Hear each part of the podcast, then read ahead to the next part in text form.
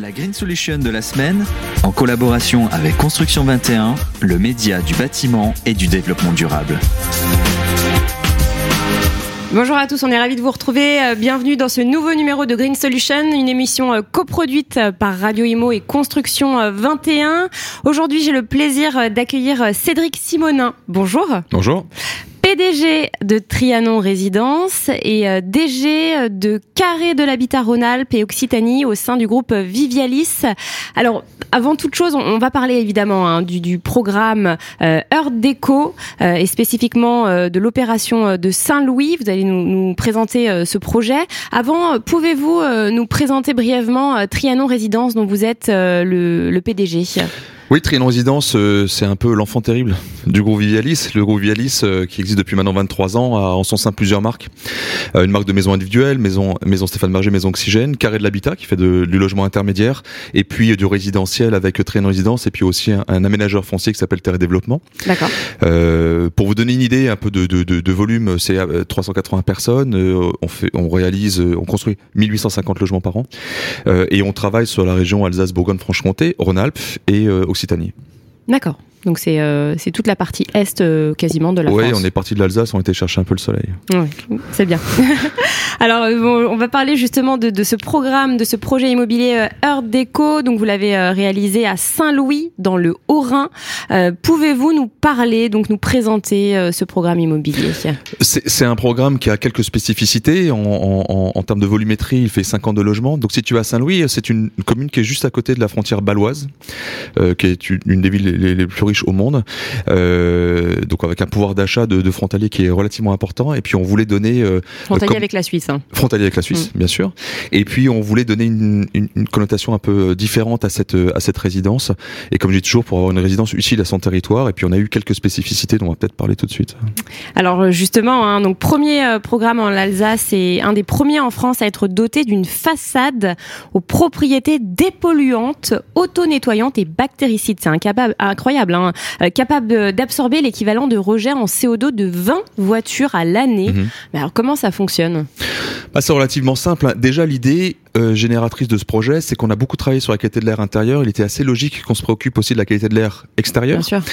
Euh, on, on, est un acteur assez innovant dans notre dans notre domaine et puis il était important d'avoir une innovation qui soit en lien avec l'implantation d'un bâtiment. On est sur un axe qui est relativement passant, donc qui génère de la pollution liée aux véhicules. Donc dans la réflexion, on s'est dit tiens comment dans la thématique de bâtiments utiles à son territoire, comment on peut raisonner par rapport à ça et utiliser nos innovations. Et donc on s'est, euh, on a trouvé un industriel euh, qui avait euh, inventé, parce que nous on innove mais on n'invente rien.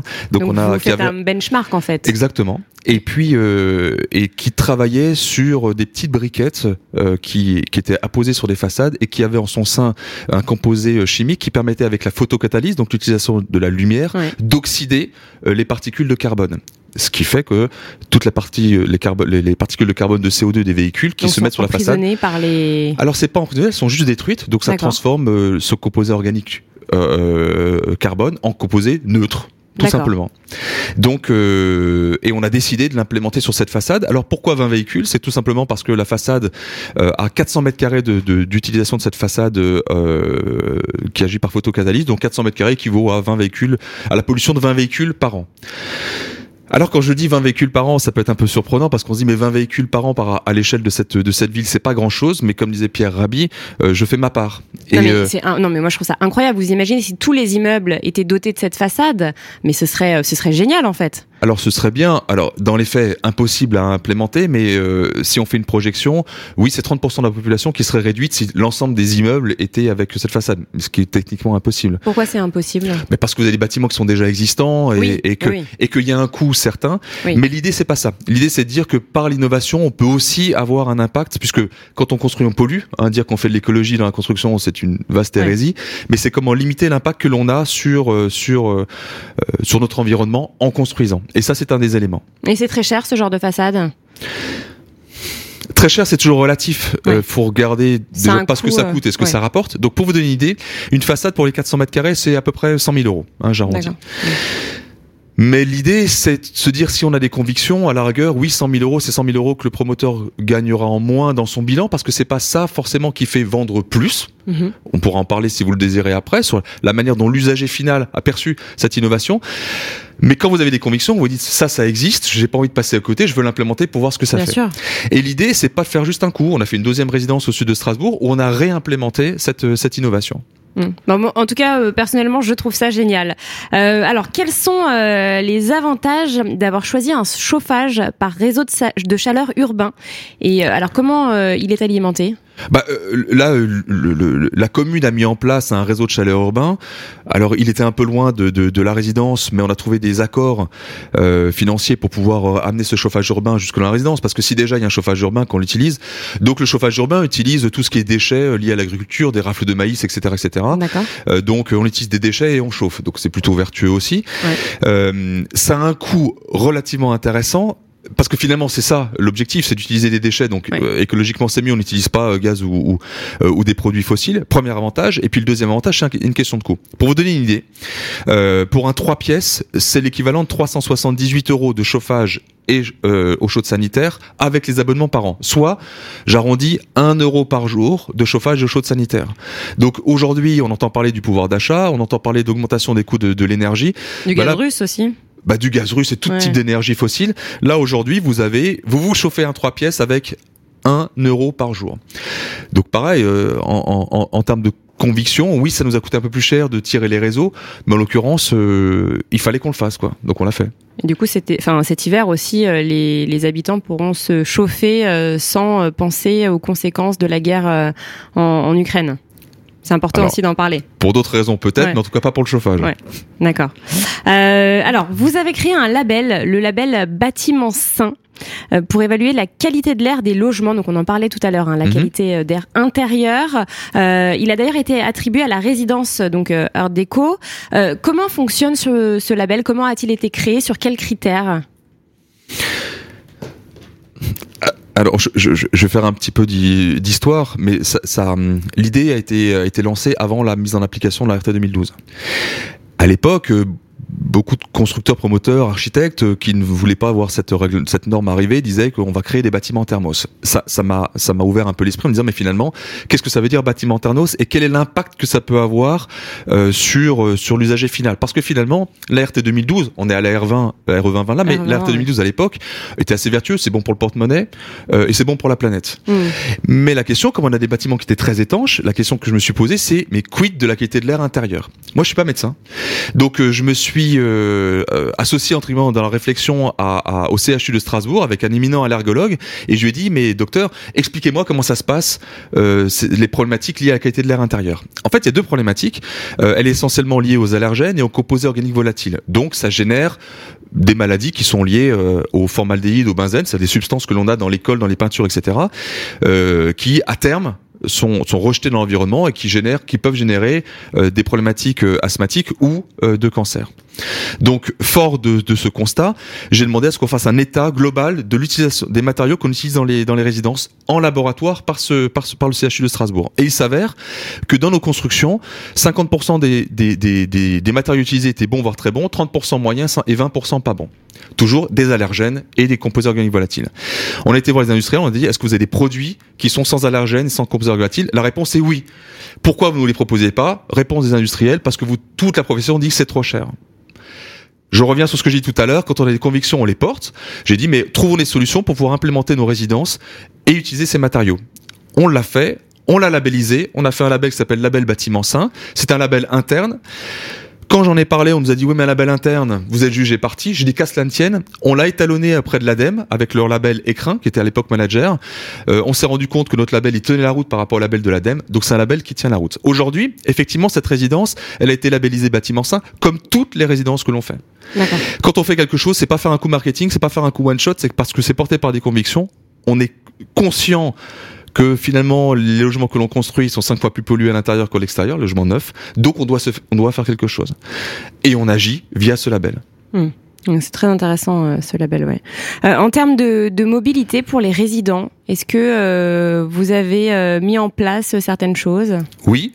le logement est toujours intimement lié avec les mobilités, parce que le gens, quand, les gens achètent un logement, ils se posent des questions de euh, comment je vais à mon lieu de travail, comment j'emmène les enfants à l'école, périscolaire, extrascolaire, etc., etc. Bah, c'est un, des critères de choix pour euh, l'achat d'un appartement ou d'une maison. Hein. Clairement, mais clairement, on l'a vu après le Covid. Après le Covid, il y a eu euh, ruée vers les campagnes. Maintenant que l'essence est à 2 euros, c'est les gens se disent mais finalement est-ce que ça vaut le coup d'habiter à 15, 20 ou 30 km de chez moi? Je parle pas de la région parisienne, je parle plutôt des villes de province. et finalement, oui, j'ai un peu de verdure, mais deux, j'ai un coût de l'énergie qui est plus important. Donc il y a un gros dilemme qui s'est qui, est mis en dont les gens se, se enfin, une question que se posent les gens, par exemple, gros dilemme. Et donc on s'est dit tiens, si on agrégeait des mobilités, si on essayait de trouver des solutions par rapport à nos résidences. Donc euh, dans certaines résidences, on a mis des vélos électriques et dans une résidence euh, comme celle de Saint-Louis, on a mis des véhicules en autopartage euh, pour les pour les résidents. Ça a plusieurs avantages. La deuxième voiture qui reste au parking 98% du temps, bah finalement là les gens, on peut leur dire libérez-vous de cette cette voiture et pour des menus trajets, utilisez les voitures qui sont qui sont qui sont dans votre résidence. C'est une utilisation qui est relativement simple sans abonnement, qui ne coûte pas de charge supplémentaire. On a trouvé un bon système avec euh, avec Renault euh, par rapport à ça. Renault, le constructeur, hein, pas, pas, mm. pas, le chanteur. euh, donc, on, on, a trouvé un système relativement innovant par rapport à ça. Et et ça a un vrai succès euh, auprès de nos auprès de nos résidents. Oui, c'était ma, ma, prochaine question. Ça, ça fonctionne bien du coup.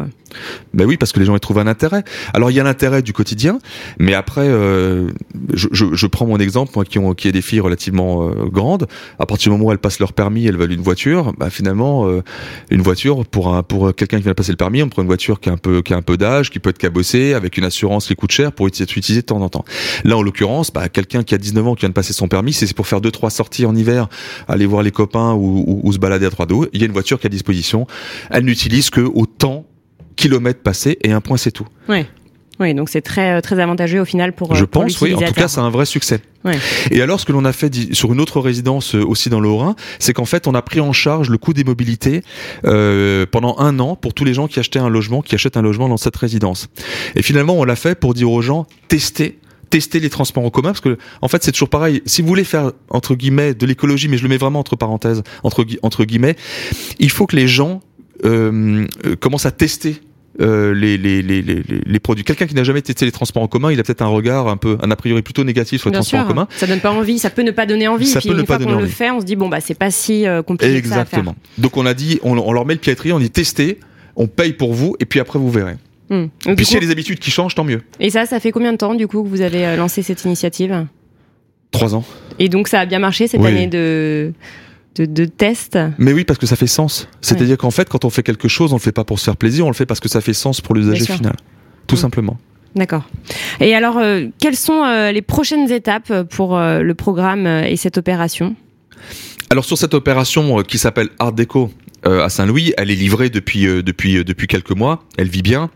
Tout se passe bien, tout se passe comme prévu tout se passe comme prévu. Donc, euh, donc, ce qui nous permet de, de, de, se dire tiens, on peut, on va continuer et puis parfois améliorer des services. Donc, euh, c'est quelque chose que l'on va refaire. On n'est jamais sur un one shot. C'est réplicable. Hein. Bah, c'est l'objectif. Il faut que ce soit réplicable, sinon ça n'a aucun sens. Sinon, ça n'a aucun sens. C'est euh, comme mettre des espaces communs. J'élargis par rapport à votre question, mais ça nous arrivait de mettre des buanderies communes, des, des, salles de sport communes, ce qui se fait beaucoup en Allemagne, aux États-Unis, etc.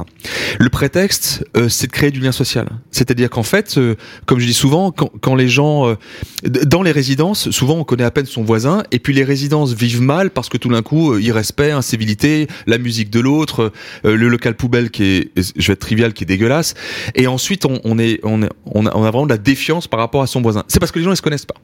La fête des voisins, ça suffit pas à agrémenter du lien social. C'est une fois par an. Euh, c'est une fois par an et ça, ne suffit pas. C'est bien, mais ça suffit pas. Le lien social, il se fait pas tout seul. C'est que les gens vont pas spontanément aller sonner chez le voisin en disant bonjour, je suis votre nouveau voisin, euh, allons boire un verre ensemble. Donc, on s'est dit, c'est à nous de, de, de, lancer le, le, le, le, sujet. Et donc, par des espaces communs, buanderies communes, salles de sport communes, des bibliothèques communes, vous agrégez le, logement, le, lien social. Pourquoi?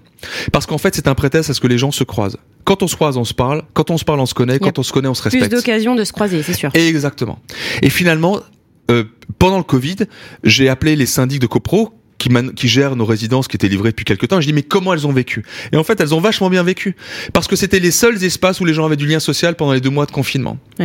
Et ça a créé une espèce de communauté. Je parle pas de communautarisme, mais ça a créé une communauté dans la résidence. Et alors, qu'est-ce qui se passe? Une anecdote, si j'ai encore une minute. dans, dans cette salle de sport commune. Euh, à votre avis, un senior, à quelle, à quelle heure il va dans cette salle de sport? À votre avis? Le matin ou le soir? Le matin. Ah ouais, non, mais là, vous le, matin, un truc. le matin, le matin, le matin. perdu. Il y va plutôt le, soir. J'en étais sûr. Il y va plutôt le soir. Et en fait, anecdote. Une dame d'un certain âge va le soir dans cette résidence. Une dame beaucoup plus jeune, célibataire avec un enfant, va dans cette salle de sport parce que c'est difficile quand vous avez quand vous avez vous avez un enfant et que vous êtes femme, vous avez déjà un métier le matin, la journée vous avez un métier le soir. C'est très compliqué. Voilà, donc en plus aller à la salle de sport c'est compliqué. En plus célibataire, ouais, c'est j'imagine. En plus célibataire, donc et c'est aussi dur de trouver un chéri en plus avec toutes ces contraintes. Et là on s'est dit bah finalement cette dame, on va mettre un petit espace pour les enfants. Euh, peut-être que si un jour il y a une femme célibataire, elle prend son enfant sous le bras, elle le met là, elle va faire son sa demi-heure ou ses trois quarts d'heure de vélo, le gosse joue, etc. Et alors le soir, se rencontre cette dame âgée avec cette jeune femme, etc. Bah, qu'est-ce qui se passe? On parle du petit, et au bout d'une demi-heure, la femme âgée dit bah si de temps en temps vous voulez que je vous le garde, je vous le garde, et la jeune dit bah si vous voulez que je fasse deux trois courses pour vous de temps en temps, je vous les fais. Et c'est ça du lien social. Et c'est comme ça qu'une résidence, elle vit bien. Et c'est comme ça que les gens, ils apprennent à vivre les uns avec les autres et pas en, défiant, en défiance les uns vis-à-vis des autres. Vous avez pensé à tout, mettre les, le coin enfant dans la salle de sport, c'est génial d'avoir pensé à ça. Parce que c'était ah, moi honnêtement je n'y aurais jamais pensé par exemple mais c'est tout bête mais ça comme vous le dites ça crée du lien euh, du lien social. Oui. En fait, on, euh, je, vous remercie pour la notion de génial, mais il y, a rien d'ingénieux. Il suffit juste de se poser, de se dire, à la place de l'usager final, ouais. je parle pas du client. L'usager, c'est le locataire aussi de l'investisseur. C'est de se dire, je vis là-dedans, je me projette comme si j'ai 20 ans, 25 ans, 30 ans, 50 ans, 60 ans, et comment j'ai envie de vivre dans cette résidence? Comment je veux bien vivre avec mes voisins? Et c'est ça qui manquait pour moi la résidence collective, euh, qu'on retrouve moins dans l'intermédiaire avec les carrés de l'habitat où là il y a déjà une communauté, où la maison de ville on a envie d'être individuel. Euh, mais dans le collectif, il fallait retrouver ça. Et dans tout ce que l'on imagine, dans tout ce qu'on implémente, on se positionne toujours vers l'usager final et on remonte en disant comment nous on aimerait que les gens vivent, comment on aimerait qu'ils soient heureux dans leur logement. Hmm. Mais pour rebondir juste euh, pour finir sur ce que vous disiez tout à l'heure, ce besoin de lien social depuis les confinements, c'est très vrai et, la preuve en est, le, le co-living a explosé en 2021. Euh, pourquoi? Parce que les gens, on s'est rendu compte que beaucoup de gens vivaient seuls et que les gens qui vivent seuls dans leur appartement, même en, copropriété, hein, ont besoin d'interaction et, sont à la recherche de ça maintenant, hein, parce qu'ils ne veulent pas revivre ce qu'ils ont vécu pendant les confinements. Et ils veulent justement échanger, pouvoir faire du sport avec les voisins, dire quelques mots. Il y a des cuisines communes, il y a des buanderies. Enfin voilà, comme vous le dites, c'est très très important. Oui, le, le, le, le, Covid a été un effet d'accélérateur de ce qui était déjà en train de d'émerger. De, hein, ouais, c'est on sentait il y avait il y avait une vraie tendance. On, a cette chance là d'être assez ouvert euh, à ce qui va se passer là. Il y a encore de, vraies évolutions sociétales. Je pense beaucoup au logement des seniors. Euh, moi, je suis un fervent adversaire des EHPAD. Pour moi, ça, n'est pas une solution. Euh, si vous regardez selon certaines civilisations asiatiques, orientales, très latines, on met pas ces anciens ah bah, tout seuls en train de mourir hein. tout seuls. On, les garde à la maison. C'est-à-dire qu'en fait, les gens, j'espère que je ne choquerai pas en disant ça parce qu'il y, y a aucun respect, mais les anciens, ils veulent mourir chez eux. Et quand vous les mettez dans un EHPAD, c'est un accélérateur de mourir. Même si dans les EHPAD, bah, il y a des gens avec extraordinaires. du moment, ça donne pas envie. Hein. Oui, même s'il y, a euh, un personnel extraordinaire qui fait tout pour que ça se passe bien.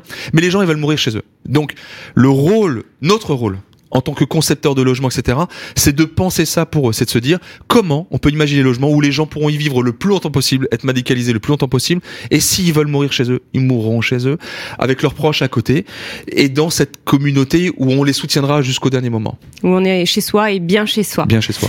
Eh bien, merci beaucoup euh, Cédric Simonin euh, d'être venu sur le plateau. Merci infiniment de nous avoir présenté euh, ce beau projet Earth Déco de Saint-Louis. La Green Solution de la semaine, en collaboration avec Construction 21, le média du bâtiment et du développement durable.